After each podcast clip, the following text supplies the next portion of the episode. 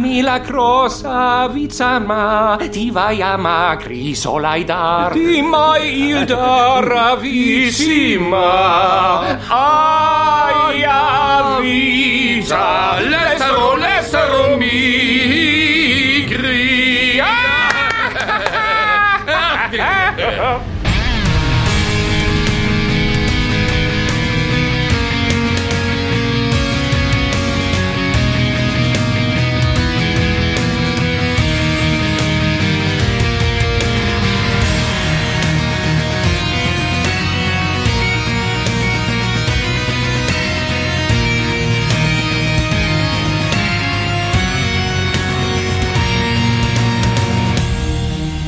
Ein Duell unter Freunden ist das Motto unserer heutigen Folge. Zwischen uns beiden.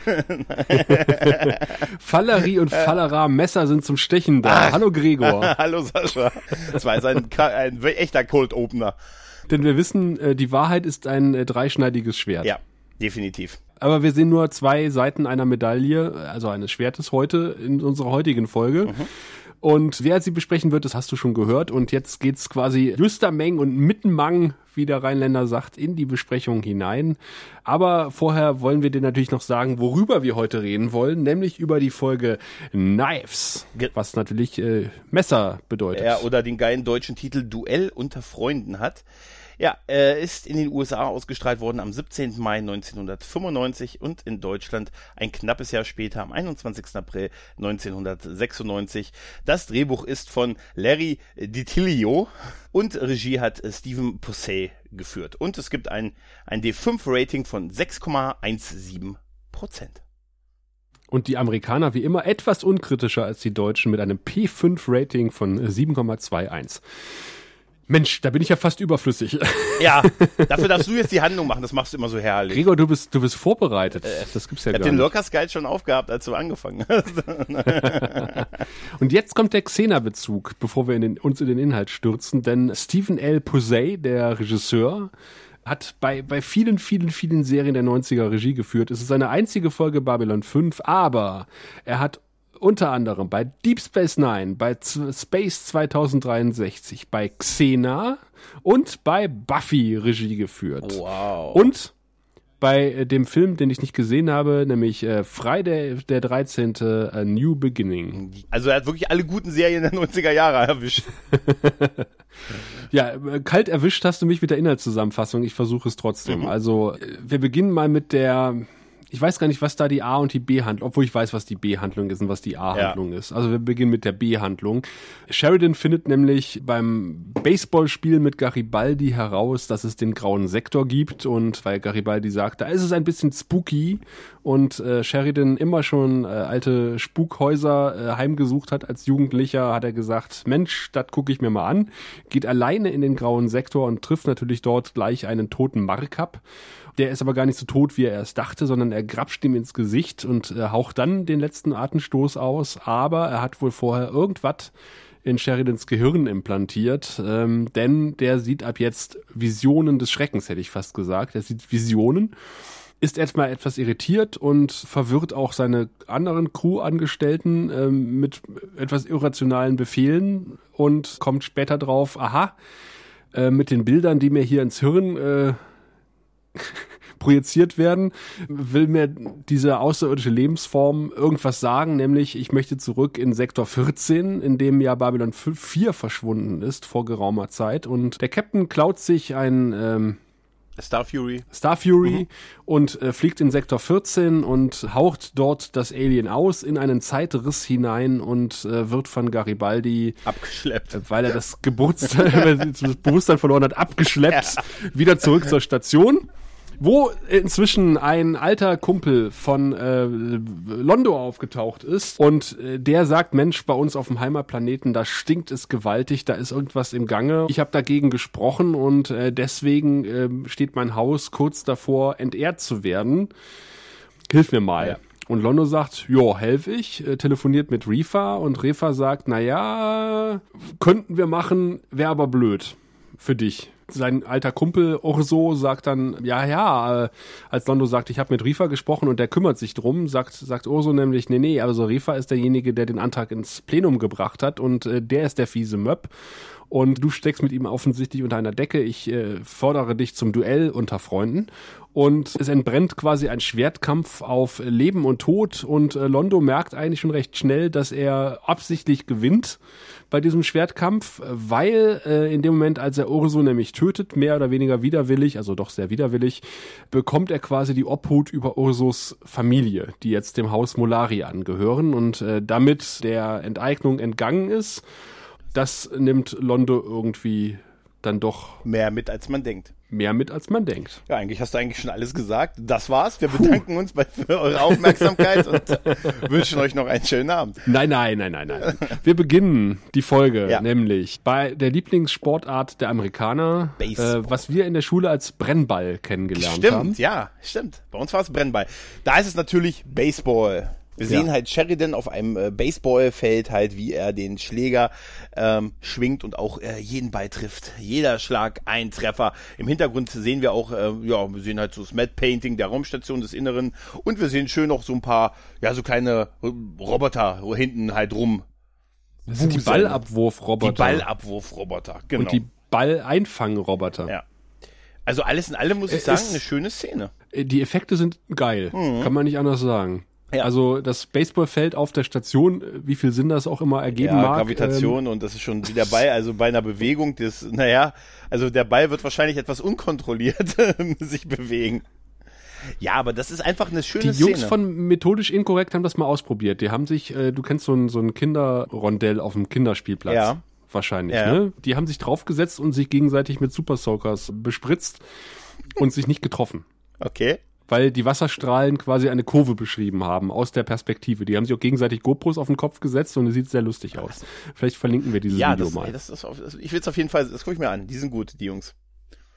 Vielleicht kriegen wir die auch mal äh, gewonnen, hier über die Physik im, äh, von Babylon 5 einen kleinen Vortrag zu halten. Das wäre sehr geil.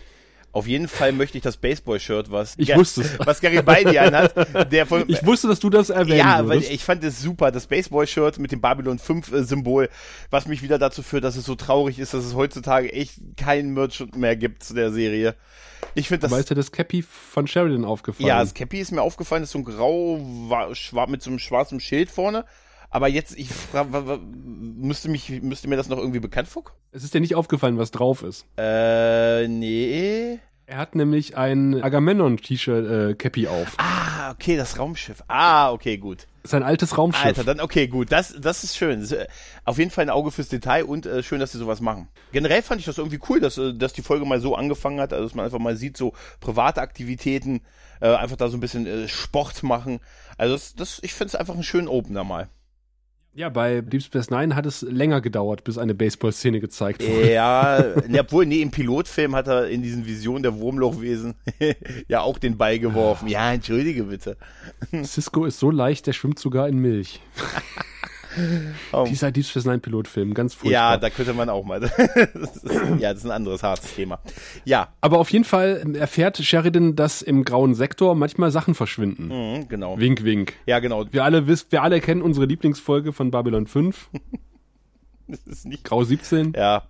Da verschwindet viel. Man sagt ja nicht umsonst, es ist auch das Bermuda-Dreieck von Babylon 5. Also, und da ist natürlich der Captain gleich hellhörig, ja. weil in seiner Kindheit hat er gerne äh, verlassene Objekte besucht. Er war offensichtlich Geocacher. Ja, er war auf äh, hier geheime, verbotene Wege, leerstehende Gebäude und sowas. Da war, da war er immer da. Immer. Und es war wie eine Sucht. Ich glaube, er hat sogar gesagt, es war wie eine Sucht für ihn. Ja. Ja, ich sage ja, er war Geocacher. Mhm. Wir haben ja schon die Tupperdosen gesehen auf der Station. Ja, ja, ja, ich glaube, Geocaching gibt's im, im 23. Jahrhundert, äh, 24. Jahrhundert immer noch. Ist da auf, ist da auf jeden Fall ganz groß 23. geworden, 23. Ja. ja. Ja, aber auf jeden Fall ist schon echt geil, dass Garibaldi sagt ja, ja, es ist so ein bisschen, also er hat da noch nichts gesehen, aber die, die ähm, Reinigungs- oder die, die, die Arbeitscrews, denen sind da Sachen angeblich begegnet und ja, es ist alles so ein bisschen mysteriös und so. Ist natürlich ein bisschen komisch auf so eigentlich einem so absolut kontrollierten Raum, dass man, äh, also so wie so eine Raum Raumstation. Aber andererseits, man kann sich ja auch lange verstecken anscheinend, bis sie auf die Idee mit den Scannern kommen. Das ist natürlich irgendwie auch so ein, so ein Dialog wie ähnlich wie bei der Icarus, so ja. ach, ich habe gerade mal Lust, meine Sachen zu sortieren ja. und ah, ist das nicht Doktor, ist das nicht Morden hier auf dem, auf dem Bildschirm? Ja, ja.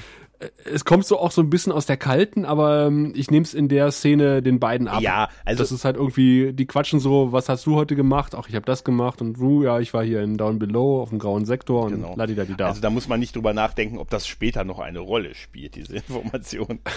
Nee, Sheridan ist auf jeden Fall frustriert, weil er irgendwelche diplomatischen Sachen machen musste und baut seine Aggressionen jetzt auf dem Baseballfeld ab. Mhm. Ja, aber ist auch irgendwie ganz nett. Das ist auch ganz nett. Er sagt ja irgendwie, er hat acht Stunden irgendwie in Verhandlungen verbracht und da gäbe es irgendwie ein Volk, das sagt, äh, wir möchten, dass die Nano, die Centauri sich so von, von deren Gebieten fernhalten.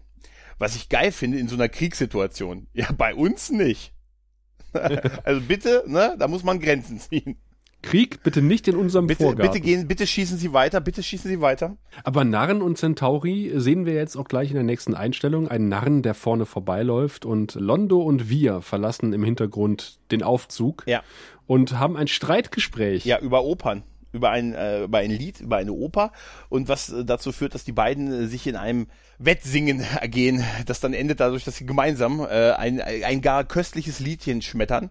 Und das macht, das ist so witzig, diese Szene. Ich habe die, finde die so geil. Die beiden singen auch so inbrünstig. Ja, Das ist so. das klingt so italienisch, was ja, sie singen, es aber ist auch es- italienisch, Es ist, oder? Jetzt mal ehrlich.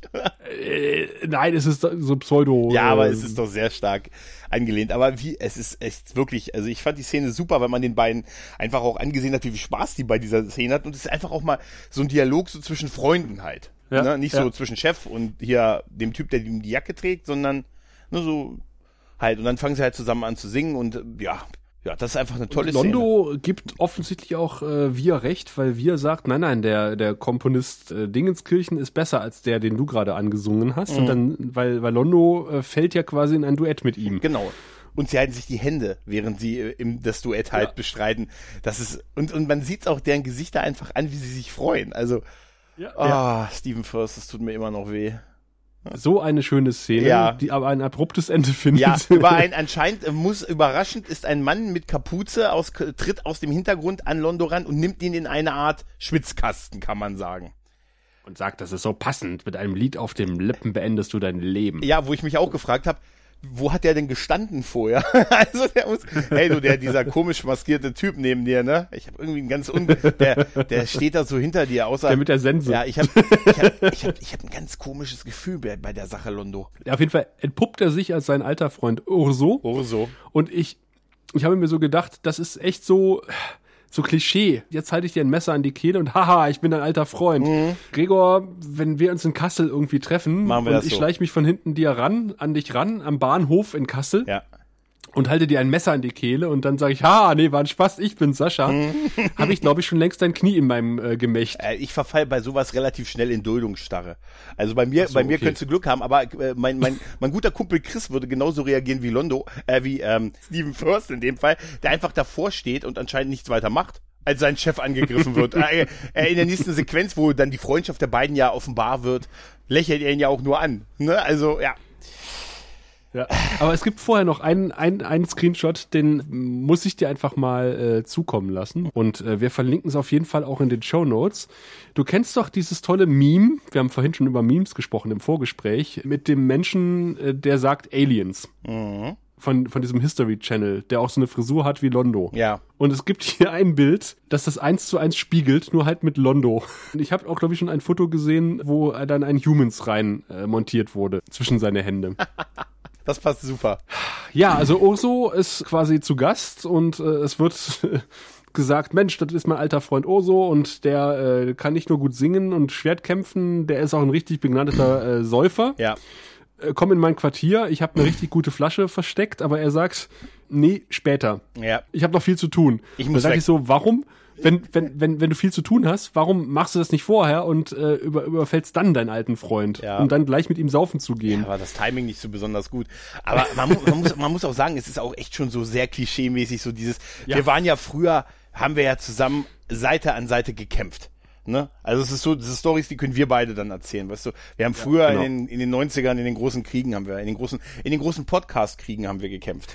Ne? Also, Mikro an Mikro gepodcastet. wir haben, äh, Mikro an Mikro haben wir, haben wir die, äh, gegen die YouTuber, gegen die Armee der YouTuber und Twitcher haben wir angeredet. also, nein, ich fand das einfach so, weißt du, man, man hat ja Londo auch nie so als den großen Krieger oder so wahrgenommen, ne? Und ja, dann, ja. ich meine, gut, da wird eine Menge Übertreibung dabei sein, aber äh, weißt ja, wie so Leute sind, die sich von früher kennen und so. Aber ja. die, die reiten die ganze Folge auf dieses mit unseren Schwertern und ich hatte einen Kampfnamen und ich hab, bin auf einem Drachen, habe ich die schönsten Nahenangriffe geritten. Weißt du, also. Aber, äh, es, es hat so ein bisschen was von äh, den Prequels von Star Wars, wo auch gesagt wird, welche tollen Schlachten Obi-Wan ja. und ähm, ja. Anakin zusammengefochten haben wo ich dann immer davor stand, so, zeigt uns die doch bitte, ich will die sehen das, und ich will nicht davon hören. Ja. Das wäre ein tausendmal besserer Film als den, den ich gerade sehe. Kennst, kennst du das bei, bei South Park mit, Fantas mit äh, diese, Fantas diese Fantasieland-Folge, wo sie einfach ähm, auf dem, ähm, wo ähm, die einfach auf, auf so einem, auf einer Burg stehen, auf einem, auf einem Turm der Burg und erzählen, was sie da gerade sehen. Und oh krass, und jetzt greifen Riesen an und oh, die Schlacht wird ja immer glaub, gigantischer. Das hast du mir mal erzählt. Und das sind genau. ja, das sind ja, das ist ja zehntausendmal größer als bei Herr der Ringe. Und sie beschreiben nur, was sie sehen, aber du siehst halt nichts. Und so in etwa ist das. Und das ist ja, wäre ja auch mal interessant da, so ein bisschen so in einem Spin-off, der vielleicht irgendwann mal kommt. Diese Adventure of the Young Molari oder so. Da wird wahrscheinlich der Regisseur zweimal wechseln. ja. ja. Äh, okay, wechseln wir lieber das Universum, aber bleiben wir in unserem, denn Sheridan ist mittlerweile im grauen Sektor unterwegs mit seiner Taschenlampe und wandelt durch die Kulisse der illegalen Heilerpraxis von ähm, ja. Es sind die obligatorischen Alien-Maschinen. Genau, es sind die obligatorischen Frau. drei Schritte, die gemacht werden, weil längere Gänge und mehr Budget halt nicht da gewesen ist. Er ist halt schön mit einer Taschenlampe unterwegs und äh, man hat das Gefühl, er ist nicht schön, das sieht gut aus. Ja, er schleicht ja auch, ne? Aber er schleicht ja eigentlich nur um eine Ecke und dann dann sieht er schon den toten äh, Markup, ne? Markup. So ein Markup, genau, ja. Äh, den toten Markup da liegen, der auch äh, offensichtlich. Gewöhnt euch schon mal dran an tote Markups. Also gewöhnt, Spoiler. Jetzt, jetzt hör doch mal auf, ich habe ich hab ein, gut, ich hab ein gutes Gefühl, was dieses Volk angeht. auf jeden Fall liegt er da und hat eine Wunde am Kopf, die, ähm, die auch später noch von äh, unserem beliebten äh, Bordarzt bestätigt wird, dass es eine Kopfverletzung ist. ja, er dreht die Leiche halt, äh, halt um und sieht, es tot, versucht dann halt Kontakt zu Garibaldi aufzunehmen aber hat erstmal nur ein Rauschen in der Leitung. Schöner dramatischer Effekt. Die Verbindung ist nicht so ja, gut. Ja, genau. Ich, warum auch immer. Da dachte ich mir, da dachte ich mir auch, da geht der Commander da alleine hin, ne? In, äh, der Sicherheitschef weiß das, ne? Also, und dann, äh, was? Sie sind noch mal wo? Hallo? Hallo? naja, aber, äh, es passiert, gibt natürlich noch einen Schockeffekt. Du hast ihn ja schon beschrieben. Der Markup packt halt ähm, ähm, Sheridan am Kopf Dabei wird halt so eine Energie, ein bisschen Energie ausgetauscht und dann bricht er halt endgültig. Aber Franklin sagt ja zusammen. später, das ist eine völlig normale postmortale Reaktion. Völlig, völlig bescheuert, oder? Ja, das, ist, das sind Gase, die entweichen. Ja, so, ja, ja. Das, das, sagt, das sagt er übrigens noch, bevor er die Obduktion macht. Das ist ja, dann ja, so die, die Ferndiagnose. Er sagte, ja, aber ey, ganz ehrlich, der hat mich gezielt am Kopf berührt. Ja. Er hat gesagt, ja, das ist doch, das ist doch, weißt du, das, das macht man das heute. Ne? Aber ist Garibaldi geil in dieser Szene auf dem MATLAB? Weil er sagt irgendwie so, äh, ich habe gesagt, soll da nicht runtergehen, äh, äh, Sir. Ja, ja. Und der guckt dann auch so, so um, oh, jetzt habe ich mich irgendwie gerade im Kopf und Kragen geredet. Ja, da ist er auch geil und geil, finde ich, wenn er versucht, den Namen von dem Typen abzulesen. Und äh, nee, ist ja auch davor noch, wo, wo, äh, jetzt müssen wir irgendwie rausfinden, äh, wie der heißt. Und, und Garibaldi so, hm. Ah, wie kriegen wir das raus? Ach, ich gucke einfach auf meine Kreditkarte. Er heißt so, nee, das kann ich nicht ja. lesen. Und dann Franklin liest es vor. Und er sagt Gesundheit. Ja, genau. Weil der Name sich so anhört wie das. Da ist er einfach super witzig. Da ist er so wie ich nach fünf Kaffee. Weißt du? Ja. die Szene im MATLAB finde ich großartig. Ja, die ist super. Die hat echt Comic Relief ein bisschen. Ja. ja. Also die ist, die ist echt cool. Das ist das Beste an der, an der Nebenhandlung. Ja. Die Szene im MATLAB. Ja. Viel mehr ist da auch nicht, ehrlich gesagt. ja, gut, die, die, Diagnose, die auf den ersten Blick, die, Blut, die blutende Wunde am Kopf, deutet darauf hin, dass die blutende Wunde am Kopf etwas mit seinem Tod zu tun hat. Wir können ja jetzt schon mal ein bisschen vorgreifen. Es war eine selbst zugefügte Verletzung. Also er, da, da, da. Das, er ist nämlich mit dem Kopf selber gegen die Stange gelaufen. Ja, aber Sheridan hat auch schon so die erste Kopfschmerzen auch ja. und äh, sieht äh, Garibaldi etwas verschwommen. Mhm.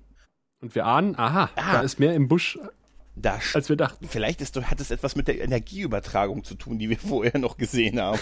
Jetzt sind wir bei Londo im Quartier und wir stellen fest, Londo bewahrt sein bestes Zeug, seinen besten Brivari im Tresor auf. Äh, richtig, und er äh, putzt seine Kelche noch selber. Seine goldenen ja. Kelche. Das ist der heilige Gral, ja, habe ich mir aufgeschrieben. Aber das ist, das ist halt noch ein, ein Politiker aus dem Volk, weißt du? Der putzt seine goldenen Kelche noch selber. aber gibt wir halt auch nichts ab, ne? Ja, er hat ja auch nur zwei. Ich glaube, er hat nur zwei. Also es ist schon sehr, ja. es ist schon sehr, äh, es ist schon sehr so gemeint. Äh, du wirst, ein Single-Haushalt. Du wirst halt, wenn er mal Damenbesuch bekommt. Die, ja. die trinken nicht. Ja. ja, ja, ja. Aber es ist auf jeden Fall ist schön. Auch ich bin immer, also ich bin immer so gerne in Londos Quartier. Es hat immer auf auch, jeden Fall. Es, ich, ich finde einfach, es ist im Hintergrund so einfach so diese Dekadenz auf kleinem mhm. Raum. ja. es sieht immer so aus wie, ja, wie können wir das möglichst epochal aussehen lassen und so ein bisschen verschwenderisch, aber wir haben kein Geld. Ja, irgendwie auch gemütlich, ne? Und ein bisschen gemütlich, ja, ja. Ja. Aber das ist so dieser klassische, wir filmen aus einem Kühlschrank heraus Shot. So der Einstieg. Den, der, der mittlerweile etwas überbenutzt ist, aber damals vielleicht noch relativ neu ja, war. Ja, das, das ging noch. Das war Mitte der 90er, ja. da war es noch nicht so. Äh, auf jeden Fall saufen sie und saufen und äh, werden trotzdem irgendwie nicht so richtig besoffen, weil sie können auch relativ ernste Gespräche führen, ja. obwohl sie irgendwie mehrere Flaschen Brevari-Intus haben. Ja. Und das finde ich auch lustig, ne? Also er sagt dann irgendwie, naja, äh, meiner Familie geht's nicht gut und ich äh, laufe Gefahr, entehrt zu werden. Und Londo sagt, ja, ich kümmere mich drum. Ja, ja, einfach so. Und dann so. sagt er, ja gut, dann äh, vielen Dank, bis bald, ich ja. muss weg. Nee, ich mache so. ich mache ein Festbar, kennt ihn zu Ehren. Genau. Und da quatschen wir nochmal drüber. Aber super ist wirklich, ja, also er, er fragt überhaupt nicht nach, uh, was ist denn los? Ne? Also äh, wirklich, ja, ja, also ja. im Prinzip, ja, ich bin da, ne, bin da hart in der Kritik, Steuern und so, ich kann nicht drüber reden. Laufendes Verfahren hätte er nur noch sagen müssen. Ne? Und äh, ja, und das, äh, ich kümmere mich drum. Was ja auch ein bisschen ein Indikator ist, was Londos Verhalten angeht, dass er sich schon eigentlich seine Macht schon sehr hoch einschätzt, auch zu dem Zeitpunkt.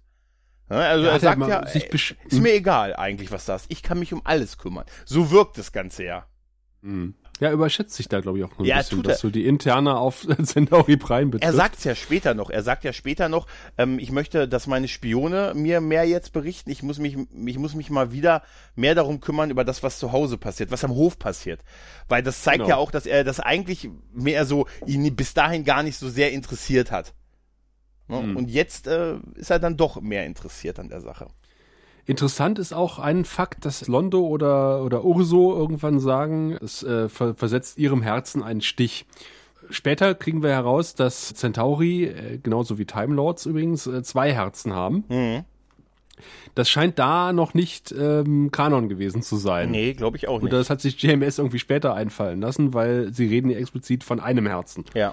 Naja, auf jeden Fall sind wir jetzt eigentlich wieder bei Sheridan im Quartier, der aufwacht. Und das ist auch deutlich gemütlicher geworden. Er hat auf jeden Fall Zeit gehabt, sich irgendwie einzurichten. Diese Glasvitrine mitten im Raum mit dem Tinnef drin. Ja, mit auch beleuchtete, beleuchtete Glasvitrine. Und auch so ein, ich glaube, da ist so ein Teller auch drauf. Also man, die haben schon da ein bisschen rein investiert. Ich habe eigentlich, muss ich sagen, warte ich darauf, irgendwann eine Lavalampe zu entdecken. Ja, wenn es eine dreieckige ist bei Dylan im Quartier. Ja. Also ich finde von allen von allen Quartieren Dylans am am ungemütlichsten wegen dem ganzen Klimperzeug, was da rumhängt. Ja, da, da, bei, ja, bei ihrem habe ich auch immer das Gefühl, das war, da, da siehst du, dass das kurz davor noch die Krankenstation war oder so. Also da sind sie noch nie mit dem Umbau, Umbau fertig geworden. Auf jeden Fall ist halt. Ja, das macht sein.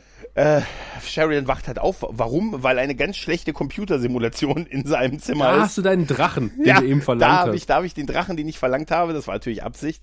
Da ist ein äh, ganz, ganz äh, schlecht animierter ah, Drache. Ich finde ihn nicht so schlecht Ach, animiert komm. für eine Fernsehserie der 90er. Da haben wir schon Schlechteres gesehen. Also das Einzige, was ich ihm zugestehe, ist, er hat einen Schatten. Da habe ich bei Xena und Herkules schon Schlimmeres gesehen. Also ich fand, also das, das, das, was, was, was ihn, der, also ich finde, der ist so furchtbar animiert, aber er hat zumindest einen Schatten, äh, den er wirft.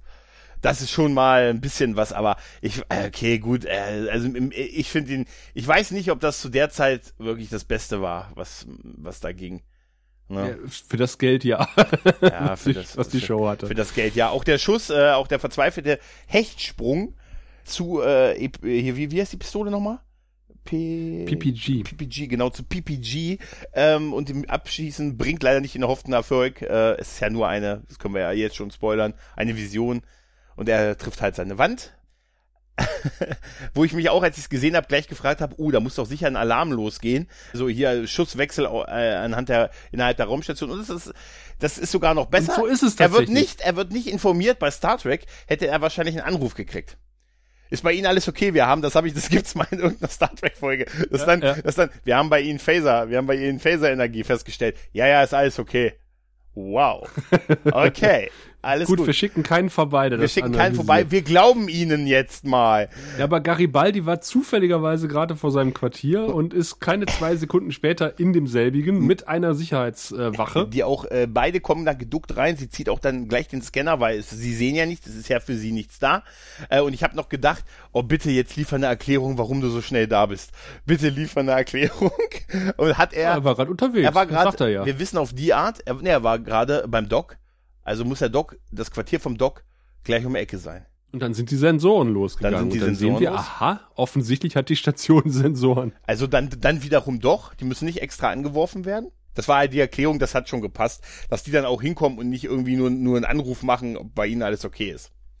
Ne? Ich habe mich die ganze Zeit während der Szene gefragt, wo ist eigentlich die schwarze Sicherheitskraft hin? Weil die kommt irgendwie mit Garibaldi rein und mit, mit ihrem Scanner und verschwindet. Ich habe extra nochmal zurück, noch mal zurückgespult, weil ich dachte, wo ist die hin? Und tatsächlich am Ende der Szene kommt sie dann irgendwie aus der Ecke, wo sie vermutlich die ganze Zeit gestanden hat und Ja. guckt etwas irritiert Ja. und geht mit Garibaldi wieder raus. Aber sie sagt natürlich kein Wort, weil dann hätte sie höher bezahlt werden müssen. Richtig. Deshalb. Aber Garibaldi sagt nochmal seinen Schlusskommentar, er guckt sich das zerschossene Bild an äh, von Sheridan und sagt, ja, so sieht's auch ganz schön aus. Also Garibaldi ist irgendwie, ich fand auch, ich fand's auch cool, wie er rausgeht. Weißt du, so die Hände in der Tasche und so einen lo äh, lockeren Gang drauf gehabt. Also irgendwie. Also in der Folge er- und in der kommenden ist er wirkt gut. ist er erstaunlich kompetent. Ja, und, und auch irgendwie so diese Mischung aus kompetent, also für seine Verhältnisse, und ähm, halt irgendwie so eine Art Coolness, die mitschwingt. Die finde ich ist wirklich extrem. Naja, auf jeden Fall kommen wir jetzt nochmal ins Centauri-Quartier. Mhm. Da haben wir uns ja vorhin schon groß drüber ausgebreitet. Und ähm, ich mag eigentlich die Chemie zwischen den beiden. Das funktioniert ganz gut. Mhm. Ja. Äh, noch. Es wird später ein bisschen. Ja, Aber Sheridan geht ja inzwischen auch nochmal auf CNC und sieht dort äh, die Icarus auf einmal Da- erscheinen. Da würde ich gerne noch ganz kurz zu der, zu der Szene im ähm, Quartier mal äh, was sagen. Also Ja. ich sehe das auch, dass die Chemie total stimmt, aber es ist einfach irgendwie immer cool, aus goldenen Kelchen zu trinken, oder? ja, Ich fand ja, das so. sollten wir auf jeden Fall ich- bei unserem Hörertreffen Ja, habe ich, ich habe, ich suche schon welche. Weißt du? Ah, ah, ich, ich habe schon, äh, ich habe schon, den ich dann natürlich über unseren Affiliate-Link äh, kaufe, um Geld zu generieren. Aber es wäre super. Aber einer von uns bekommt den, äh, den Kelch auch eines Zimmermanns. du musst raten. Anne. Deine Wahl war weise. Deine Wahl war weise. Nein, äh, okay, jetzt sind wir im CDC. Und äh, die Icarus erscheint für den Captain und explodiert und er sagt sofort, äh, gucken, ob da irgendwie Überlebende waren und alle gucken ihn etwas irritiert an. Mhm. Welche Explosion Ja. und äh, was sollen wir scannen? Ja. Und er sagt so, äh, hinter ihnen eine Ablenkung Ja, ja. und äh, verschwindet schnell von der, von der Brücke. ja da, haben, da haben die doch auch alle gedacht, okay, jetzt ist er endgültig verrückt geworden, oder? Ja, so Erst ungefähr. damals, wo er die Rede hier äh, äh, gehalten hat, wo er alleine hier drin stand. Und, und jetzt das. Aber das ist die Szene, wo man merkt, dass die Folge eigentlich vor der letzten hätte laufen sollen. Weil die Icarus taucht auf. Also von der Produktionsreihenfolge wäre es auch andersrum gewesen. Er sagt nämlich, äh, die Icarus, Annas Schiff. Ja. Das, äh, ich glaube, es war einfach so geplant, das mehr zu etablieren und dann in der nächsten Folge mehr auszuschlachten, was es mit dieser Icarus auf sich hat. Ja. Aber JMS hat gesagt, die Effekte für diese Folge haben einfach so lange gedauert zu rendern, dass sie die eine Folge vorziehen mussten mit äh, dem Kamerakind Kosch. Ja. Aber Sheridan merkt auf jeden Fall, äh, hm, mit mir stimmt was nicht und er geht freiwillig zum Arzt, was für einen Mann schon ungewöhnlich ist. Normalerweise, normalerweise würde ein Mann sagen, dagegen trinke ich erstmal an. Richtig. Das Beste ist, ich habe hier einen Kasten und das, das trinke ich erstmal weg. Wenn es mir egal ist, dann sind auch die Symptome weg. Und man macht alle Tests mit ihm, die der Doktor kennt. Und der Doktor redet irgendwie auch davon, dass es eventuell irgendwie ein, ein Virus gewesen sein könnte, ein neuer Virus bei den Markup. Habe Ja. ich mir jedenfalls hier aufgeschrieben. Ja, ja. Und ich dachte so, hm, Ja, einmal das, aber toll finde ich, dass er sagt, ich habe sie mit allem durch abgecheckt, was ich kenne. Da habe ich schon mal sehr viel Vertrauen. Gibt es da nicht so ein universal standardisiertes Verfahren oder so? Nein, und äh, später spricht er ja genau das an. Oder es ist etwas wie dieser Virus von den Markup, genau. was ich noch nicht kenne. Da habe ich gedacht, ho. Und dann im Weltraum mit so viel Aliens, da habe ich gutes, habe ich ein gutes Gefühl, was den Arzt angeht. Ja, definitiv. Ja. Davon, davon mehr in der kommenden Folge. Ja. Also nach der Krankenstation kommt das Gespräch mit Reefer. Und Reefer erzählt dann nochmal äh, von irgendeinem komischen, äh, wie hieß er, Kat, Kata, Katugia oder ja, sowas? Ja, ne? genau, genau, genau, genau. Also irgendeinen so komischen Typen, den man da auf den Thron gesetzt hat, von dem wir nie wieder was hören werden. Ja, und auch danach nicht Tu Turan oder irgendwie sowas. Ja, genau. Ne, ja, es wird äh, zum ersten Mal und danach auch nie wieder erwähnt. Ja, ich denke ja. Also ja. davon kriegen wir nie mehr was mit. Ja. Äh, das war quasi das, was wo Rifa gesagt hat, naja, okay, ähm, diese Familie hat ganz schön Dreck am Stecken und das wird wohl nicht zurückgezogen. Pass mal auf, ob du dich wirklich öffentlich mit dem zeigen willst. Ja, genau. Es schadet dir, es schadet deiner Familie und äh, Londo ist da ganz entsetzt, also, weil er jetzt vielleicht auch merkt, dass er sich doch vielleicht ein bisschen mehr mit den neuen politischen Ränkespielen beschäftigen muss und ähm, er ja bisher auch nicht hinterfragt hat, was die Probleme seines alten Freundes so wirklich sind. Naja, und, und Rifa, äh, das wird, glaube ich, Londo jetzt auch so ein bisschen klar, spielt so sein eigenes Ding. Ja, ja. Ja, er sagt aber trotzdem, es, ist, es wirkt sehr halbherzig, wo er dann sagt, ja, ich werde aber trotzdem mal. Ähm, ja, ja, genau. Ich werde aber trotzdem mich, halt ich werde mich aber trotzdem für sie verwenden. So na, im, im Rahmen meiner Möglichkeiten werde ich mich trotzdem für sie verwenden. Also es ist auf Anweisung, ja, auf, ja, nach Anleitung. Komm, das hört sich so nach dem Motto, ah, er putzt doch schon das Auto eigentlich, oder? Ja, ja. Ah, jetzt, weiß, jetzt weiß ich, was du meinst. Äh, das No Pepper siehst du beim Baseballspiel wieder. Ja, genau, im Hintergrund stimmt, auf der Wand. Genau, stimmt, ja. Ja. Da siehst du das äh, No Pepper Ding, ja. Da ist übrigens auch, jetzt ist ja ähm, äh, Sheridan, weil er gestresst ist, er, er soll ja sein, der, also der Doktor verschreibt ihm ja als Lösung für sein Problem, er soll mal ein paar cool. Tage frei machen. Ne? Mhm. Trinkt dagegen an. Ja, und da äh, fällt auch, glaube ich, auf, jetzt trifft er auch nicht mehr ganz jeden Ball, ne? Er ist auch deutlich, ja, genau. äh, deutlich angespannter und äh, und angeschwitzter ja, vor allen Dingen. deutlich angeschwitzter, hat drei Stunden hart trainiert und ist halt alles in allem echt deutlich gestresster. Aber ich finde es trotzdem schön, dass man nochmal äh, in dieses Arenal zurückgekommen ist. Jetzt haben ja. wir das Set gerendert, jetzt müssen wir es benutzen. Ja, es ist, wie gesagt, hier Leute, wir haben noch eine Stunde, bevor wir hier raus einen Partyraum machen. Ne? oh, Achso, apropos Partyraum, aber da, da kommen wir gleich das zu. Das ist doch wahrscheinlich denn, ein Garten sonst. äh, denn, denn jetzt kommen wir quasi zu dem einzigen Grund, den diese Nebenhandlung hat, nämlich Garibaldi erzählt jetzt Sheridan von Babylon 4 und ja. dem Sektor 14. Genau. Äh, sagt, äh, da ist halt Babylon 4 verschwunden und alle Informationen sind, äh, sind konsistiert worden für eine Untersuchung. Aber ich habe hier äh, mir meine Kopie gezogen für, ich zitiere, falls ich mal meine Memoiren schreiben möchte. Auch das ist, das ist schon echt cool, oder? Ja, Garibaldi erstaunlich kompetent in dieser Folge. Ja, ja, also da muss irgendein Umdenken bei JMS stattgefunden haben. Oder sagen wir mal so eine Professionalisierung. Oder bei Larry DeTillio. Larry DeTillio hat gesagt, aus dem Jungen machen wir, der sieht so ein bisschen aus wie ein junger Bruce Willis. ja, auf jeden Fall, das ist eine, das ist äh, eine wichtige Information. Äh, und halt, dass halt noch die Daten auch noch existieren. Und man einen schönen Datenstick oh. übergeben hat. Und ist halt wichtig, dass Sheridan davon erfährt, von ja. Babylon 4 und dem Sektor 14. Genau. Auch von den, er, er sagt ja auch, glaube ich, ganz konkret mit, äh, da hat es Zeitverwerfungen gegeben und äh, seitdem ist diese, dieser ganze Sektor halt nicht sicher, da gehen merkwürdige Sachen drin vor. Und er ist gesperrt. Und er ist gesperrt. Ähm. Wie, wie sperrt man eigentlich einen Sektor ab? Ähm, Zaun drum. Und äh, lass die anderen dafür bezahlen. Ah, ah okay, das ist wahrscheinlich und äh, die Solarenergie der Sonne rechnet, äh, lädt halt die Batterien auf und damit rechnet sich das Ganze. Ja. So sieht's aus. Hervorragend. Aber äh, das ist jetzt wieder so ein Set und äh, so eine Location, wo ich auch gerne sein würde, so eine Centauri-Party. Die sieht einfach auch mit den Tänzerinnen und so, das sieht einfach irgendwie ja, wirklich. Centauri verstehen es einfach. Ja, ne? einfach so Typen, die Live-Mucke machen. Wenn du mal überlegst, hast da alles drin. Du hast Kronleuchter, du hast, hast eine Tafel, du hast da deine, deine goldenen Kelche, du hast äh, leicht bekleidete Tänzerinnen. Was willst du mehr? Jetzt mal ehrlich. Das toppt jede klingonische Hochzeit. Ich sage, ich sage dir eins. Oh, das ist aber auch eine ganz tolle. wie lange, wie lange müssen wir denn noch hier hängen? Aber da, ich sag dir eins, äh, wenn wir da, wenn es diesen Raum gäbe und wir in Kassel an fürs Hörertreffen da einen Platz kriegen würden, ich würde da bleiben. Beim Inder sieht es so ähnlich aus. Ja. Da können wir vielleicht irgendwie so einen Tisch bekommen. Ja, ja. Na, auf jeden Fall, äh, ähm, Londo ist äh, total stolz und sagt, pass auf hier, äh, wir brauchen hier diesen Vertrag nicht unterzeichnen, weil ich habe mit Rifa geredet, der kümmert sich drum. Rifa? Rifa? Der ist doch der Typ, der dafür verantwortlich ist. Der mir, der mal, äh, ja, was die beiden hätten die sich mal echt darüber unterhalten, vielleicht vorher ja. klar gewesen wäre, ne? Ich meine, allein die Frage, wer macht dir denn diese Probleme, ne?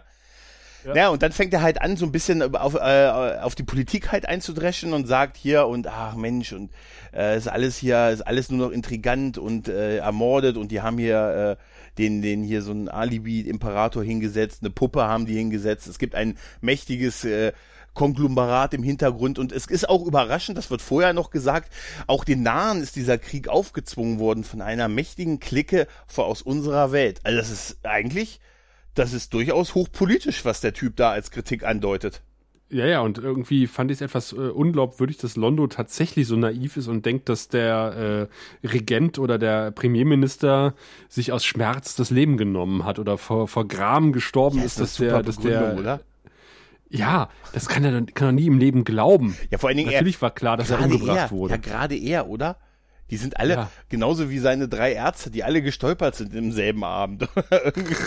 ja, aber gerade er, er ist doch eigentlich auch so auch äh, jemand, der sich mit der Thematik, mit diesem ganzen hier Ränkespiele und so einfach sehr sehr gut auskennt. Da ist er doch eigentlich ja. super naiv, wie er rangeht, oder? Ja, ja, das fand ich auch. Das fand ich, äh, naiv ist das richtige Wort. Das kann ich mir einfach nicht vorstellen, dass er so naiv war, das zu glauben. Ja, gut, ich sag dir eins, der Grund dafür ist ganz einfach, stand im Drehbuch. Ja, ja. vermutlich. Ja. Auf jeden Fall habe ich mir noch aufgeschrieben in großen Lettern Overacting. ja, als die beiden sich anfangen zu streiten. Und zwar tatsächlich geht äh, unser lieber, ich fand nämlich der gute ähm, Ursa, der neigt ja. dann doch ein bisschen zur Überdramatik. Ein bisschen. Ja. Also bis dahin, bis dahin ging's noch. Fand ich Carmen Argenciano in, in der Rolle sehr angenehm. Aber in dem Moment ja, hat er sowas von also zu viele Schippen draufgelegt. Also da war es sehr stark halt, dass äh, er hat sein Gesicht, das sah so wirklich so, als wenn er wirklich losschreit aus halt. Ne? Es war, er ja. wirkte super angespannt. Ähnlich war es davor in der Szene noch in dem Quartier bei Londo, wo er das erste Mal so ein bisschen was erzählt hat, wo er so eine so eine übertriebene Gestik äh, mit den Armen hatte. Weißt du, da hat er offen äh, ja, äh, ja, stimmt. Äh, mit geschlossener Faust, mit offener Faust. Daran, daran musste ich immer so ein bisschen denken. Seine Augen offen. Seine Augen mhm. offen. ja, aber du hast, du hast recht, bis dahin ging es eigentlich und man hat auch, die Chemie der beiden hat halt sehr gut gepasst. Ja, aber, aber, aber dem Moment es, kippt es, das es so hat, dermaßen. Es hat wirklich ziemlich gekippt, weil man hat, äh, man hatte echt das Gefühl, das sind eigentlich wirklich Freunde und die wollen sich eigentlich gar nicht streiten. Ja, aber jetzt kriegt der Londo ein Geschenk. Ja, ein Schwert. Ein Schwert. Dasselbe wird in die Tischplatte gehauen, weil äh, er fordert ihn zum Klapp-Klach. Ja, aber das ist Kalafkala. Da, da, da, da, da, da, da, da, da. Nee, aber es ist, es ist, ich fand es von der, von dem Timing der Szene so ein bisschen merkwürdig, weil er ja gerade dabei war zu gehen. Sagte, er sagte ja auch, okay, ich sehe, wir werden uns hier nicht einig, die sind sich ja, ja. kurz davor anzuschreien, ich werde gehen. Nein, du bleibst, jetzt kriegst du nämlich dein Geschenk. und hier kommt dann dieses, dann wird dieser Kasten gebracht mit dem Schwert. Ja, und London ja. denkt erstmal so, oh, wie toll, ein Schwert und so. Und dann, das kann ich ja nicht annehmen. Er sagt, genau, er sagt, das kann ich nicht annehmen, dann kämpfe ich mit dir. das möchte ich jetzt nämlich auch mal machen. Ich mache Leuten Geschenke und wenn die sagen, das kann ich nicht annehmen, dann will ich einen Zweikampf. Ich finde eigentlich. Ja, vor allen Dingen, wenn die gerade gehen wollen, weil du dich mit denen gestritten hast, dann packst du das Geschenk aus und sagst, halt, du hast dein Geschenk vergessen. Es ist irgendwie ein bisschen tragisch, dass heutzutage Zweikämpfe einfach gar nicht mehr so populär sind, oder? Wann hast da muss ich irgendwie Mal? auch dran, dran denken. Äh, inwieweit irgendwie die Stationspolitik tolerant ist den Traditionen Alienrassen gegenüber. Naja, es ist ja also, der Diplomat Ist es justiziabel, wenn, wenn Londo im äh, traditionellen Centauri-Turnier jemanden umbringt? Naja, also es ist ja eine diplomatische Station in erster Linie. Was Abgesehen davon, dass er diplomatische Immunität hat, aber. Äh, naja, ich sag ja, vielleicht sind da die, bis, weißt du, im Zweifelsfall bis Garibaldi das rauskriegt. Weißt du, da ist, da ist die Leiche schon kalt. Gibt ja auch kaum Zeugen. Nein, also du hast, du hast schon recht. Also normalerweise wäre, dürfte sowas nicht durchgehen. Ne? Aber vielleicht haben sie auch dicht gehalten, bis es dann zu dem eigentlichen Kampf gekommen ist. Aber, aber ich finde es auch sehr schön. Äh, Londo kriegt ja dieses Schwert und akzeptiert dann die Kampfeinladung und wir steht da hinten und schüttelt nur den Kopf so. Das ist das oh. ist ah. total toll. Wir schüttelt im Hintergrund den Kopf und er wird dann noch von ihm quasi wüst beim Herausstürmen zur Seite gedrückt. Ja, stimmt. Ja, dieses Timing ist aber irgendwie echt so ein bisschen merkwürdig in der Szene. Also überhaupt so, wie so dieser letzte Teil der Szene geschrieben ist. Also wirklich dieses, ich nehme das Schwert nicht an, dann fordere ich dich zum Zweikampf, dann nehme ich es an. Und ich nehme auch den Zweikampf ich an. Ich nehme es auch mit. Ich nehme ah. es auch mit, weil an sich ist das ja ein schönes Schwert, ne? Da komme ich gleich drauf. Also das sieht sehr, sehr stumpf aus. Findest also du? in der Szene, wo Londo später da sitzt und das Schwert poliert, sieht das nicht besonders scharf aus, ehrlich gesagt. Ja. Dafür, dass es so die, die Meisterwaffe ist, wie äh, bei Kill Bill. Ja, aber ähm. ich habe ich hab mich auch gefragt, äh, also wenn die wirklich mit diesen Schwertern Kämpfe gemacht haben, also wenn die wirklich in Schlachten mit diesen Schwertern waren, wann war das denn? Weil, jetzt mal ehrlich, die sind ja auch ein weltraumfahrendes Volk. Ich meine, zu deren Lebzeiten von den beiden haben die doch schon Strahlenwaffen gehabt, oder? Ja, aber das klang so, also für mich, äh, als hätten die Turnierkämpfe gemacht früher. Also ich glaube nicht, dass das nur Turnierkämpfe waren. Du, du erzählst doch nicht deine Heldengeschichten von, Mensch, weißt du noch, damals bei Brennball, weißt du, also. Naja, sie erzählt schon von der Schlacht bei der Garage. Bei der ja, aber meinst du denn, dass die da wirklich ernsthaft mit den Schwertern rein sind? Nein, das war das war tatsächlich wir Garage äh, sehen wir später wieder. Garage. Äh, als Nahen als Nahenkolonie. Das ist übrigens ein super ich Satz. musste immer so lachen, der The Battle of the Garage. Nicht so, so, wer packt zuerst das Auto ein? Du oder ich? Ja. ja, Sheridan inzwischen in seinem Quartier kriegt eine weitere Vision, sieht seine Eltern und guckt auf äh, eine Aufnahme von Babylon 4 und zieht die richtigen Schlüsse und denkt so, aha, bin offensichtlich von einer Alien-Lifeform besessen und diese Alien-Lifeform möchte gerne nach Hause. Richtig, genau. Seine Augen fangen an zu flimmern, ne? er kriegt so äh, krampfartig Kopfschmerzen und da wird es ihm klar. Aber ich fand so die Sequenz, wo seine Eltern da standen und ihn, weiß ich nicht. Das hat mich so erinnert, es gibt, es gibt so eine ähnliche Folge, äh, wo, wo Kirk in einer anderen Dimension verschwindet und ab und zu auf der Enterprise im Raumanzug erscheint und Stimmt, mit den Armen ja. wedelt. Stimmt, ja. Das hatte mich so total dran erinnert, weil die scheinen irgendwie so im Raum zu schweben und, und flehen ihn irgendwie so an, so wie Kirk Uhura anfleht. Ja, aber das soll ja nur ein Sinnbild dafür sein. Also sind ja nicht wirklich seine Eltern, die irgendwo... Todian Webb müsste es gewesen sein. Ja, stimmt. Ja, ja. Ja, und Londo äh, poliert währenddessen sein Schwert. Mit demselben Tuch, mit dem er vorher den Case sauber gemacht hat. Ich glaube, es ist dasselbe. Sheridan hat sich inzwischen einen, einen äh, Star Fury gekrallt mhm. und äh, droht abzulegen und äh, macht das auch mit Hilfe seines Allride Codes. Mhm. Und ähm, Garibaldi äh, ist aber auch nicht auf den Kopf gefallen, schnappt sich einfach ein anderes Schiff und fliegt dem Captain hinterher. Was auch wieder äh, von seiner Kompetenz in dieser Folge zeugt. Es ist unglaublich. Ja, ich sag mal, der hat, der hat da richtig was gut gemacht. Ich frage mich, was währenddessen auf dem Fest passiert ist, weil ja, die, haben äh, die Gäste sind immer noch da. Die, Na, Moment, äh, Moment, es wurde gesagt, in zwei Stunden. Ja, okay. Er hat ja gesagt, zwei Stunden hier, sind gehst, nicht so lang auf einer Party. Du gehst, ja, das geht. Du gehst und in zwei Stunden bist du wieder hier. Der Rest der, der Rest der Partygäste hat die Zeit genutzt und hat den Raum ein bisschen aufgeräumt, also so ein bisschen äh, Platz geschaffen für den Kampf. ne? Muss ja auch gemacht werden. Ne? Das übersieht man immer. Ne? Ich habe mir da aufgeschrieben, äh, die tragen ja so Westen, ne? Also sie kriegen, ja. da, da werden die noch, die sollen ja wahrscheinlich so ein bisschen stichfest sein. Ne, irgendwie er so eine, trägt Westen. Londo kommt ja in, in Zivil. Londo kommt in Zivil, kommt in Zivil, genau. Und dann gibt es ja noch den, den tollen ähm, Ansager, der das Turnier ansagt. Und da habe ich mir aufgeschrieben, der hat eine super Friese. Weil der ja auch ja. diese, die typischen Centauri-Haare hat, aber nur das Mittelstück nach oben.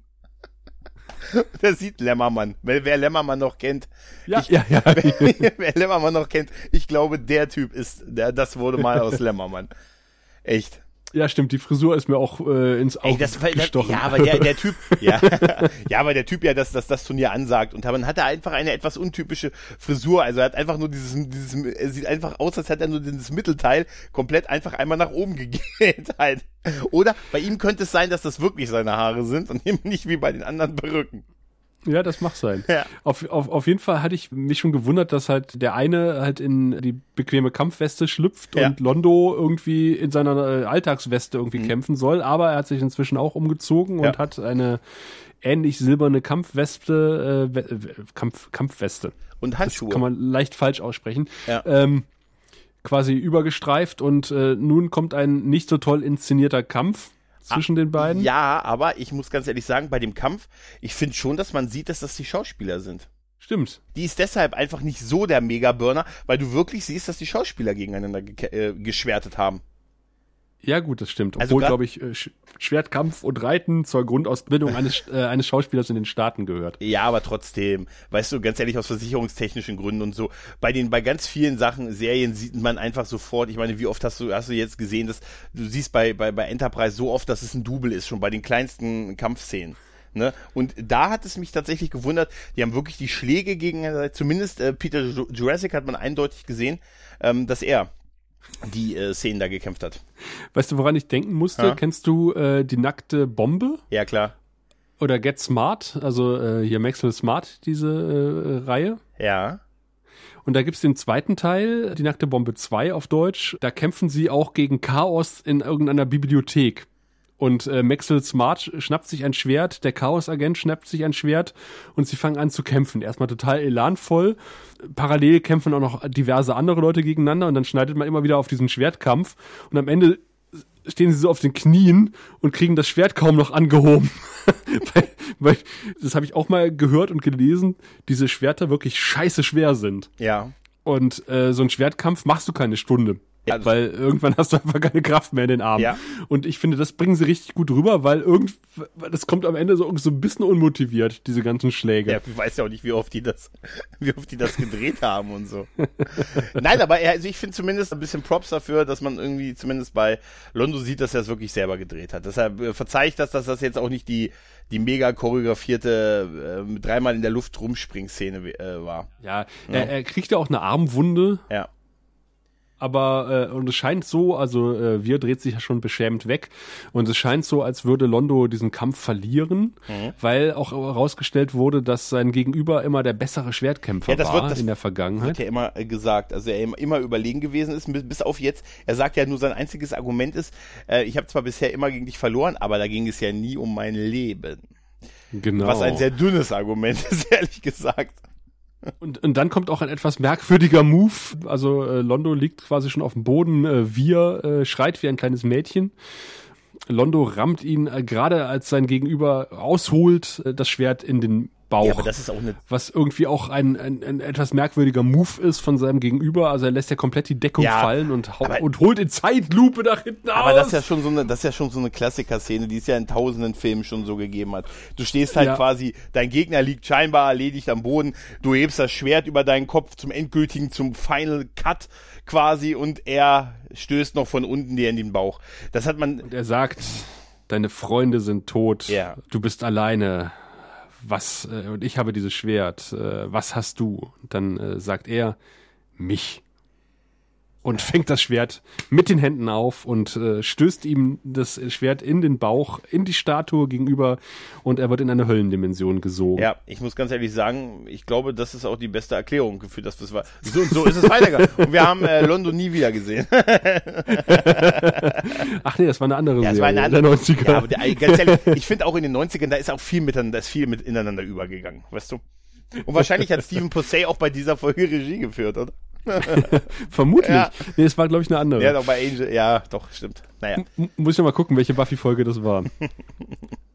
ja, auf jeden Fall kommt hier auch später raus, okay, äh, der Urso, der hat absichtlich äh, schlechter gekämpft, damit Londo ihn besiegt, damit Londo die Familie quasi unter seine Fittiche genau, nehmen kann. Genau, damit die Familie in Haus Stark, äh, in Haus Molari übergeht und dann, das ist auch eine geile Rechtsauffassung. Äh, bevor der Winter bevor kommt. der Winter mhm. kommt, genau, der Winter kommt nämlich am, am Hofe des Imperators langsam. Das ist auch eine geile Rechtsauffassung. Du tötest quasi den, das Oberhaupt der Familie, dann musst du die ganze Bande übernehmen. Die ganze Bande, wie sie da ist. Alle 500 beispielsweise. Und die sind aber auch rechtlich dann sauber. Ne? Ja, aber finde ich irgendwie auch, finde ich auch fair. Ja, aber das äh, ist so sehr mittelalterlich, oder? Ja, aber das passt irgendwie zu, zu den Centauri. Ja. Aber ja, ich, auf jeden Fall kommt ja raus, das hat auch so seit langer Zeit so geplant. Also das war ihm schon irgendwie klar, dass er das machen wird und das war Londo auch klar, offensichtlich, ja. dass das darauf hinauslaufen wird. Ja. Ja, aber das hieß ja dann, das wäre von Anfang an so sein Plan gewesen. Nee, also äh, ab dem Moment, wo irgendwie er festgestellt hat, dass Londo irgendwie mit Rifa unter ja, einer gut, Decke okay, steckt, ab da, ja, ja. hat er gesagt, okay, dann komme ich nur raus, indem ich mich opfer. Und das verlangt Londo auch äh, gewissen Respekt ab, mhm. was er dann später äh, wir gegenüber beichtet. Ja, ja. Ja, auch zu Recht. Sheridan dagegen ist mittlerweile an der Zeitverwerfung angekommen. Ja, und reißt etwas zu weit den Mund auf. ja, das Energiewesen, die, die, die Energieintensität oder Intensität, wie auch immer, äh, entweicht in dieses, ähm, halt in dieses Zeitloch. Äh, Sheridan wird unmächtig und äh, ja, der, die Star Fury bewegt sich mit dem Bewusstlosen auf dieses, auf dieses Zeitloch quasi zu. Aber Gary Beide diesmal ungewöhnlich kompetent immer noch, versucht erst einmal mit dem mit Hilfe des Bordcomputers eine Ankopplung zu erzeugen, der sagt, das kann ich nicht. Ja. Aber dann sagt er, ja, äh, du vielleicht nicht, aber ich kann's. Ich schon. Und dann macht er, dann sagt er, äh, Arm ausfahren. Der Arm fährt aus, packt halt das Hinterteil, ja. wo ich mir sage, jetzt, jetzt, mal ehrlich, das hätte doch auch der Computer hingekriegt. Er sagt ja sogar noch ein bisschen suffisant, ich muss mir einen neuen Computer zulegen. Als wenn es seine persönlich ist. Und zieht ihn halt aus dem drohenden Loch, das sich langsam auch auflöst. Ich war ein bisschen irritiert, wie stabil diese Abschleppstange ist. Ich habe ja eigentlich erst gedacht, das ist irgendwie so ein Seil, wo er dann rückwärts fliegt, aber nein, er hat ihn ja vorne rangeklemmt mhm. und dann drehen die Star Furies ja, und äh, er schiebt den Captain vor sich her. Ein Seil wäre sinnvoller, ne?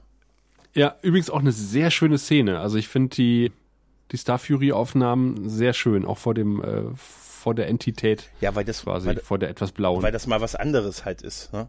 Weil du halt, ja, weil Fall. du halt einfach siehst, äh, alleine wie sie sich, dass sie sich drehen im dreidimensionalen Raum und dann gemeinsam also so Schub geben, das, das sieht ein, das ist einfach mal, so ein anderes Sehen von Science Fiction, was man sonst, sonst hattest du ja immer nur mhm. Schiffe, die auf einer Ebene miteinander gekämpft haben, auf einem Strich und also die haben nie die Dreidimensionalität des Raums ausgenutzt. Kennst du diese, kennst du die Futurama-Folge, wo die eine äh, Blockade mit Raumschiffen gemacht haben und einfach das ein, und tausend Raumschiffe in einer Reihe und das andere Raumschiff einfach den ein, auf die Zuflug und einfach unter den durch und weg? Es klingt nach Star Trek. Das, ja, tatsächlich genau so. Und gesagt, oh, verdammte Dreidimensionalität des Raums. Ich habe heute erst die Szene gesehen, in der die Odyssey in den Delta-Quadranten geschickt wird. Also die, ähm, was ist das für, eine, für eine Klasse? Enterprise-Klasse? Die, warte mal, das war ähm, Plan des Dominion, die Folge, oder? Schwesternschiff der Enterprise. Das war Galaxy-Klasse, also du meinst, das war aber Galaxy-Klasse, Galaxy aber das war doch Dings. Genau. Das war doch Plan des Dominion, oder? Die Folge. Ja, ja, ich kann, das kann sein. Ja. Genau. Also da wird ja quasi die Galaxy-Klasse mhm. äh, in, in den Delta-Quadranten geschickt, um Macht zu zeigen. Mhm. Und drei fucking Jem'Hadar-Schiffe setzen sie ja aus dem und, und ein paar Runabouts ja, noch. Ja, Aber auf jeden Fall drei fucking Jem'Hadar-Schiffe setzen diese Galaxy-Klasse außer Gefecht, weil die sich auch einfach nicht bewegt. Die hängt einfach blöd im Raum rum. Absolut, die hängt blöd im Raum rum und währenddessen siehst du, wie die auf der Brücke kurz und klein geschossen werden. Du siehst es doch auf der Brücke und das tut so weh andere Leute auf dieser Brücke zu sehen, ne? Ey, und wirklich, die machen nichts. Das Einzige, was sie am Ende machen, ist, dass sie nochmal drehen und versuchen dann wegzukommen. Ja. Und dann, ich glaube, das ja, ich glaube, äh, dann macht das also Minion-Schiff fliegt ja einfach in die Warp-Gondel, glaube ich, rein, oder? Genau. Ja. Und äh, verschwindet aber kurz vorher, weil es nicht gerendert wurde. Ja. Das ist echt, sieht echt scheiße aus. Und vor allen Dingen merkst du halt, dass bei Star Trek die die die Raumschlachten ja. nicht dafür ausgelegt sind, äh, was wir bei Babylon 5 auch schon diverse Male gesehen haben, dass du halt die großen Pötte gegeneinander kämpfen lässt aber gleichzeitig diese selbigen halt irgendwie Schwärme von, äh, von kleinen Kampfschiffen aussenden, mhm. die gegeneinander kämpfen und gleichzeitig die dicken Pötte angreifen, mhm. die wieder mit Gegenfeuer versuchen, das Feuer irgendwie äh, auszuschalten. Das sieht einfach verdammt gut aus ja. bei Babylon 5 und das kriegst du einfach mit Modellen nicht hin. Ja, das ist genau die Thematik gewesen, dass es Modelle gewesen sind, ja. Also ganz ehrlich, wie, er ist halt auch wirklich ey, ein Schiff der Galaxy-Klasse, weißt du, was so als das, so das Wunderding überhaupt eigentlich, ne? Und dann wird es von diesen ja, drei kleinen, ne? Drei kleinen aber, aber der, der Witz ist ja wirklich, du, du, du, du ich habe mir diese Szene nochmal angeguckt und habe gedacht, so, das ist ja, das hängt nur blöd in der Gegend ja. rum, die machen ja gar nichts. Ja, die Runnerbots machen viel mehr. Ich habe mich ja wenigstens getrennt. Die, die feuern noch nicht mal aus allen Rohren. Ja, aber also die, die machen ab und zu mal so einen halbherzigen Phaserschuss irgendwie ja, Richtung Gemma ja, da, anstatt irgendwie mit allen Phaserbänken, die ich habe ja. und Photon-Torpedos rumzuballern, wie wir es später sehen bei Deep Space Nine. Ja. Es macht ja auch keinen Sinn, wenn Sie sagen, ein Schiff da als, als Machtdemonstration, warum denn dann, klar, Galaxy-Klasse, aber ist ja auch ein Forschungsschiff, was mit Familien und so ausgerüstet ist. Das Ach, werden, ja, ja, aber das werden doch bei den anderen auch so sein. Die werden ja nicht nur bei der Enterprise gesagt haben, Mensch, Frauen, Kinder und Männer in kurzen Hosen. Du weißt, das Star Trek ist eine Dystopie. Ja, ich und, weiß. Ja, äh, ja, ich weiß, aber ich möchte es nicht hören. nur aufgrund äh, des Abenteuers, was man erleben kann, gehen die Leute mit Familien und Kindern an Bord äh, eines Schiffes, was ständig beschossen wird. Das ist auch echt schade, dass weil das Leben auf der Erde so scheiß langweilig aber ist. Aber Moment, Moment, äh, auf der Erde hast du hast du äh, beispielsweise überraschend viele Städte, die noch aussehen wie 19. Jahrhundert und Pferdekutschen. Ja. Ne? Und auf dem, auf dem Holodeck, die Kultur hat offensichtlich Ende des 20. Jahrhunderts aufgehört. Seitdem wurde nichts mehr Neues geschaffen. Das ist so wie die Amish People, weißt du? Wir haben gesagt, ab jetzt ist Schluss, jetzt haben wir das Maß an Technik erreicht, nicht mehr und nicht weniger. Das ist jetzt das perfekte Maß für uns. Das fällt einem wirklich so auf, wenn man als Vergleich Babylon 5 ranzieht, wie mhm. statisch dieses äh, Star Trek-Universum ja, ist. Ja, sie haben ja auch, sie haben ja, sind ja auch nie auf, auf das Zivilleben in irgendeiner Form großartig eingegangen. Erfahren ne? wir halt in dieser Folge so unheimlich viel auch wieder über die Centauri. Oh. Ne? Obwohl wir nur auf der Station rumlungern erfahren wir halt unheimlich viel Hintergrund. Ja, wir erklären, äh, sehen äh, auch diesen, diesen ganzen Kampfaspekt, diesen Kriegeraspekt ja. von denen, den man ja bisher eigentlich nicht so in dem Maße hatte. Äh, und dass sie aber trotzdem halt auch äh, stolz und würdevoll sind, dass sie zu Freundschaften fähig sind, zu sehr, ja. sehr tiefgehenden Freundschaften. Dass, äh, dass Londo halt trotz seiner komischen Entscheidung, die er getroffen hat, das sieht er auch selber ein, aber den Weg muss er jetzt zu Ende gehen, sagt er ja. Das ist richtig toll trotzdem im Grunde genommen halt ein gutes oder zwei gute Herzen hat. Ja.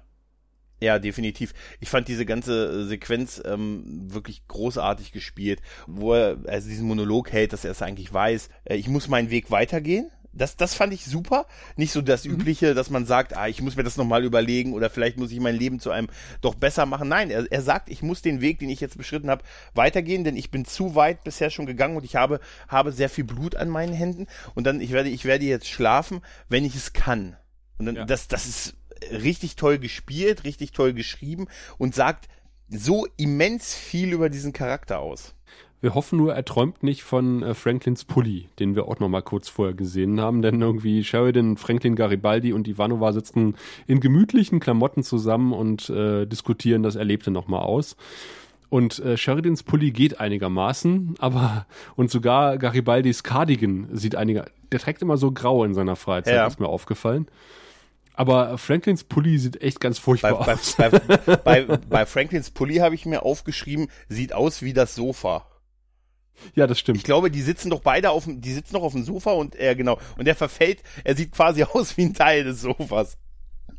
Und Ivanova hat wieder so eine ganz furchtbare Westenkombination an. Ja, aber wenigstens laufen die in Zivil rum. Ne? Also das, ja, das muss man, das muss man halt auch mal so sagen. Und es ist nicht ganz so peinlich wie in anderen Serien, wenn sie Zivil haben. Also deshalb, äh, weiß ich nicht, da kann man noch mal drüber hinwegsehen. Ist auch eigentlich schön, schön, dass sie sich so quasi privat halt treffen. Und zwar auch über der Arbeit reden, aber so, du weißt ja, wie es ist, wenn man sich mit Arbeitskollegen privat trifft. Irgendwann landet man immer bei der Arbeit, oder? Ja, ist richtig. Also es ist und deshalb ich fand schön, dass das jetzt nicht einfach so eine Arbeitsbesprechung war, sondern in seinem Quartier. Sie haben sich jeder jeder hat ein Getränk, ne? Ja. Ein, ein ich glaube Franklin einen guten Caipirinha oder ich glaube, er hat so was Grünes, irgendwie so in so einem ähm, ein Appletini oder sowas, keine Ahnung. Ja. Garibaldi was alkoholfreies. Ein Tee, ein Kaffee oder so. Sieht aus wie so ein Kaffeebecher, glaube ich, ne? Ja, und damit endet diese Folge auch schon. Ja. Aber bevor wir in die, in die Wertung steigen, äh, lassen wir uns erstmal von äh, Via Koto, den wir sehr oft gesehen haben in dieser Folge, erklären, wie wir unsere Folgen bewerten, nämlich in äh, Centauri-Penissen. Sehen Sie, wir Centauri haben sechs. Äh und jede Zahl steht für ein bestimmtes Niveau von Intimität und Lust. Also es beginnt bei eins und das ist, na ja, ja, ja. Dann kommt zwei und wenn man fünf erreicht hat, dann... Äh, ja, ja, schon gut, Wirr, ich habe verstanden, alles klar ja, sechs Penisse sind zu vergeben und ich sage schon mal, die werden auf jeden Fall nicht komplett gezückt werden heute. da muss man kein Prophet sein. Gregor, was denkst du über diese Folge? Sie hat eigentlich echt ein bisschen wenig Story. Ich finde die Behandlung mit Sheridan und dem, mit dem Energiewesen, die finde ich eigentlich relativ banal bis, bis vernachlässigbar das hat mir irgendwie nicht wirklich was gegeben. Umso mehr war die Centauri-Handlung, die, die fand ich halt sehr gut. Ich fand man super viel, dass man über das Volk viel Background erfahren hat. Ich fand es immer toll, äh, jede Folge, die in der London eine Hauptrolle spielt, ist per se schon mal eine gute Folge. Ja.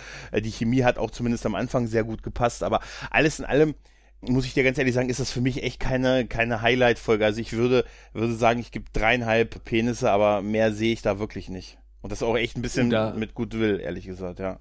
Ja, da zeigst du wirklich sehr gut, sehr viel Goodwill. Denn gerade diese B-Handlung, das wird auch öfter mal kritisiert, ist so eine typische Star Trek äh, B-Handlung. Irgendjemand ist von irgendwas besessen. Mhm. Und das Problem ist, das habe ich in einem anderen Podcast auch, weil, weil ich habe auch gedacht, was stört mich denn eigentlich an dieser Handlung? Und das hat äh, jemand anders in einem anderen Podcast ganz gut erklärt. Das Problem ist einfach, dass diese B-Handlung absolut überhaupt keine Relevanz hat. Hm. Also außer, dass Sheridan halt erfährt, dass es Babylon 4 gibt und den Sektor 14 ist es, wir sehen irgendwie dieses Alienwesen nicht mehr. Wir, wir haben vorher irgendwie keine Andeutung bekommen. Es hat äh, später überhaupt keine Relevanz mehr. Es ist völlig irrelevant. Es dient einfach nur dazu, halt eine B-Handlung einzuflechten, um die 45 Minuten voll zu kriegen. Mhm. Und äh, so, so gern ich Londo und Wir sehe, reicht die Centauri-Handlung auch nicht äh, aus, um das Ganze halt über eine durchschnittliche Folge hinaus zu, äh, zu hieven.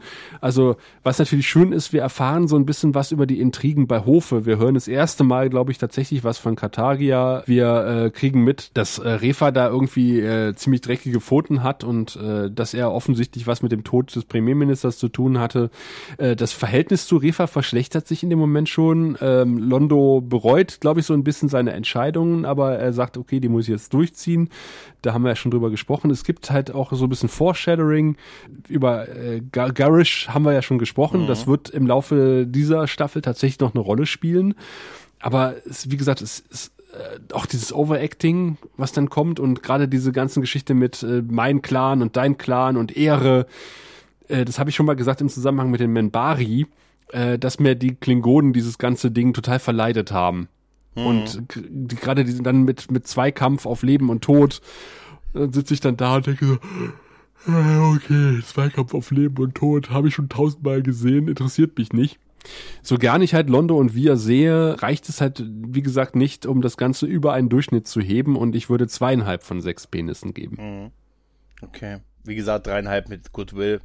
Aber ja, ja. ein paar schöne Sachen sind noch dabei. Also wie gesagt, auch das mit dem Baseball spielen, das fand ich sehr nett und ja, toll. aber äh, großen, ja, es ist wirklich. Vielleicht bin ich da auch wirklich jetzt ein bisschen zu großzügig gewesen, aber ist egal. Naja, insgesamt im Schnitt sind wir jetzt bei drei. Ja. Ist eine durchschnittliche Folge. Ich denke, darauf kann man sich einigen. Ja, darauf kann man sich auf jeden Fall einigen. Ist halt wirklich kein Highlight, aber auch äh, kein Lowlight. Nee. Und Garibaldi ist erstaunlich kompetent ja. und äh, da greifen wir jetzt schon mal auf die kommende Woche zu. Es wird sich fortsetzen. Wir werden auch in der kommenden Woche einen erstaunlich kompetenten Garibaldi erleben. Yay. Wenn es dann wieder heißt, äh, willkommen beim Grauen Rat, dem deutschen Babylon 5 Podcast. Bis dahin. Du findest den Grauen Rat im Internet unter www.der-graue-rat.de, unter facebook.com slash grauerrat und at graurat bei Twitter. Nimm Kontakt mit uns auf unter goldkanal at der-graue-rat.de. Benutze das Plugin auf unserer Seite oder ruf uns einfach an unter 0355 547 8257.